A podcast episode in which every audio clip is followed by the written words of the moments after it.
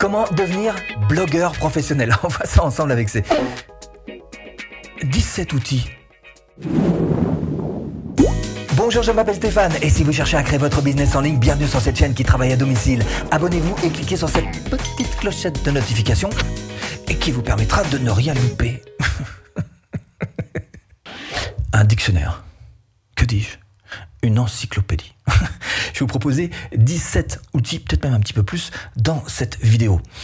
L'idée, c'est que plutôt que de vous proposer 17 conseils pour devenir un blogueur pro, je vais vous proposer 17 outils qui vont vous aider à adopter le comportement d'un blogueur pro. Ce sera plus facile pour vous comme ça, ce sera certainement aussi beaucoup plus ludique. Alors on a fait six grandes catégories différentes avec plein d'outils à l'intérieur et tant qu'à faire des outils gratuits, hein ah bah, des outils gratuits, c'est mieux. Alors je vous les ai tous répertoriés sur mon article de blog qui correspond donc à cette vidéo. Je vous mets le lien là-dessous. Vous allez voir l'article et vous aurez donc tous les liens et vous pourrez choisir ceux qui vous correspondent le plus. Donc si vous êtes prêts, ben on y va. Hmm. On ouvre la caisse à outils. Première catégorie, comment rédiger du contenu web. Tous les outils de base qui vont vous servir à écrire du contenu.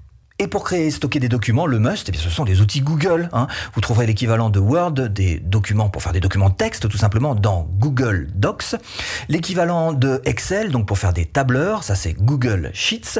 L'équivalent de PowerPoint pour faire des diaporamas, ça c'est Google Slides. Et même Dropbox, qui est une sorte de disque dur quelque part sur le cloud, sur Internet. Donc, et ça c'est Google Drive. Bon, alors on fait tous des fautes d'orthographe. Hein. Maintenant, on va chercher à corriger les fautes d'orthographe avec ce type de logiciel. Ça, ça s'appelle Scribens. Donc il suffit de copier-coller votre texte et de vérifier tout simplement les fautes d'orthographe. Alors autre outil de la même veine d'ailleurs est très utile, c'est Antidote. On passe euh, là en payant, c'est vrai pour cet outil-là. C'est cher, mais c'est efficace. Hein. Si vous êtes un bon blogueur, vous savez de toute façon que les coquilles sont juste inévitables à cause de la fatigue, la vitesse, le manque de concentration, etc. Et même si ça remplace jamais véritablement une vraie relecture minutieuse un lendemain matin après avoir pris un petit peu de recul, malgré tout, un bon vieux correcteur, hmm, ça file un petit coup de pouce. Hein. Deuxième catégorie, comment optimiser les articles de blog, les outils que vous allez pouvoir utiliser pour optimiser vos articles de blog. Et de nos jours, quand on se lance sur un article, évidemment, il faut malgré tout encore penser aux mots-clés et toute la partie SEO. Uber Suggest qui fait beaucoup de choses et beaucoup de choses bien. Par exemple, la recherche de mots-clés. Vous tapez un mot et vous obtenez le volume de recherche associé. La concurrence. puis d'autres idées aussi de mots-clés. L'objectif étant bien sûr d'avoir un maximum de recherche avec une faible concurrence pour essayer bah, d'apparaître dans les premières positions de Google. Il vous permet également d'analyser un site internet et d'avoir des informations sur vos backlinks. Et pour trouver des titres percutants et copyrightés, eh ben vous avez Co-Schedule tout simplement. Après avoir créé votre compte, le site vous donne le score du titre choisi ainsi que les informations complémentaires sur la pertinence de celui-ci. Pour vérifier la longueur optimale du titre, du title et de la métadescription, eh ben essayez référencement.com. Il vous donne un aperçu du visuel sur les moteurs de recherche, le titre donc, le titre qui apparaît en bleu lors des résultats de recherche Google et qui doit contenir jusqu'à 60 caractères approximativement. La métadescription, vous savez, c'est l'extrait qui se trouve juste en dessous du titre, le snippet, hein, euh, ce qu'on appelle aussi, et elle, elle doit contenir à peu près environ 145 caractères. Comment éviter le duplicate content? Les outils pour éviter le contenu dupliqué. Pour s'assurer que votre contenu est unique, un outil gratuit, c'est Duplicate Content Checker. Et il vous évite les problèmes de copier-coller. Sans même avoir besoin de créer un compte, vous ajoutez juste votre texte, voilà, en plein milieu, vous cliquez pour vérifier si oui ou non il y a du plagiat dans l'air. Et en quelques secondes, bah, il vous donne le résultat. Et vous pouvez aussi le faire par rapport simplement à une adresse URL. Cela dit, il y a Copyscape aussi qui le fait euh, très très bien et qui est également particulièrement utile, que ce soit en version gratuite ou en version payante.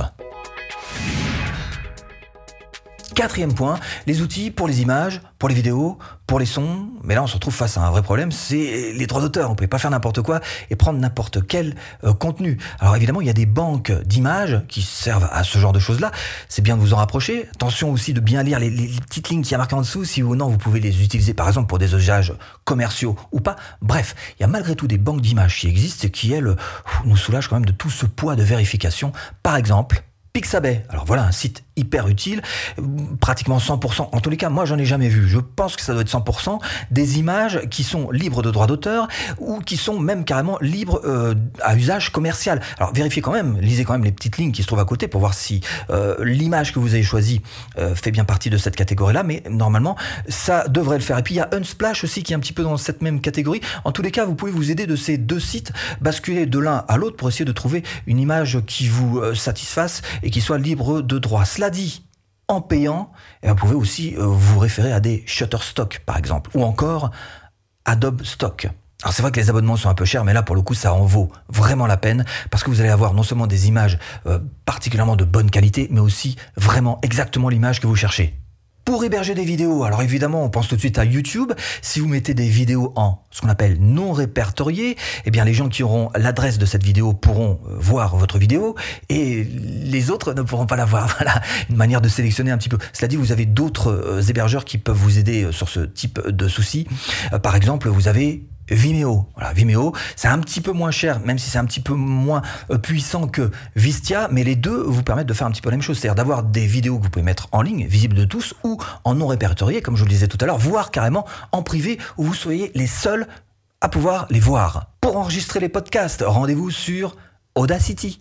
Ça, c'est un petit logiciel d'édition audio qui est carrément euh, entièrement gratuit, voilà, et il comprend plein de fonctionnalités intéressantes. Alors, suppression des blancs, réduction des bruits de fond, mixage, exportation euh, sous différents formats. Il y a même une petite compression. Bon, c'est pas le nec plus ultra, mais euh, là encore, au niveau son, ça va rendre d'excellents services. Pour compresser les images, I Love IMG. Alors lui, il fait parfaitement le boulot, hein, faut le savoir. Alors si vous voulez bien sûr devenir blogueur pro, vous devez absolument savoir que les images pèsent lourd sur un site. Donc avant de les télécharger, vous devez absolument réduire leur poids et leur taille de préférence. Alors un moyen simple et rapide et gratuit de le faire, voilà, c'est I Love IMG. Et puis pour créer des visuels, puisqu'on est vraiment dans l'image, pour créer des visuels et même carrément euh, les publier et les sortir de manière tout à fait qualitative, il y a plein de templates qui vont vous aider d'ailleurs sur ce logiciel. C'est évidemment vous servir de Canva. Canva, c'est juste indétrônable. Alors vous pouvez modifier les images dans tous les sens, les publier sur les réseaux sociaux, pourquoi pas créer un logo si vous voulez, réaliser des infographies et bien d'autres. Et ça, ça fait partie évidemment des outils blogging que vous devez toujours avoir à votre disposition, parce qu'il fait très bien le boulot, c'est vrai, et en plus en gratuit. Donc là, il n'y a pas d'erreur. Canva, c'est vraiment un must. Cinquième outil indispensable aux blogueurs, ce sont les outils pour l'organisation du blogueur. Et là, on va commencer à parler agenda avec Trello. Trello est votre ami. Hein. On sait qu'avoir un blog, ça demande de la méthodologie, de la régularité. Donc vous devez publier une fois par semaine minimum et tenir en plus sur le long terme. Alors cet outil vous permet de créer des tableaux, d'y ajouter des listes et des cartes pour les tâches à effectuer. Alors les déplacer un petit peu comme bon vous semble. Bref, c'est hyper malléable, le tout avec des couleurs choisies pour y voir un petit peu plus clair. Pour programmer vos publications sur les réseaux sociaux. Buffer, Buffer, excellent. Ou même d'ailleurs HotSuite, ça fait à peu près la même chose. Ce sont des outils blogueurs carrément incontournables car euh, vous le savez, donc écrire ses propres articles ne suffit pas. Il faut aussi en faire évidemment la promotion. Et la promotion fait partie intégrante du métier de blogueur professionnel. Sur les autres blogs, sur les autres réseaux, etc. Et vous devez absolument en passer par là. Donc afin de vous simplifier la vie, tous vos comptes peuvent être regroupés ensemble pour une meilleure visibilité. Et vous pouvez aussi automatiser la publication de vos posts en sachant qu'il existe une version gratuite. On n'est pas loin de la perfection. Un peu limitée, c'est vrai, mais gratuite.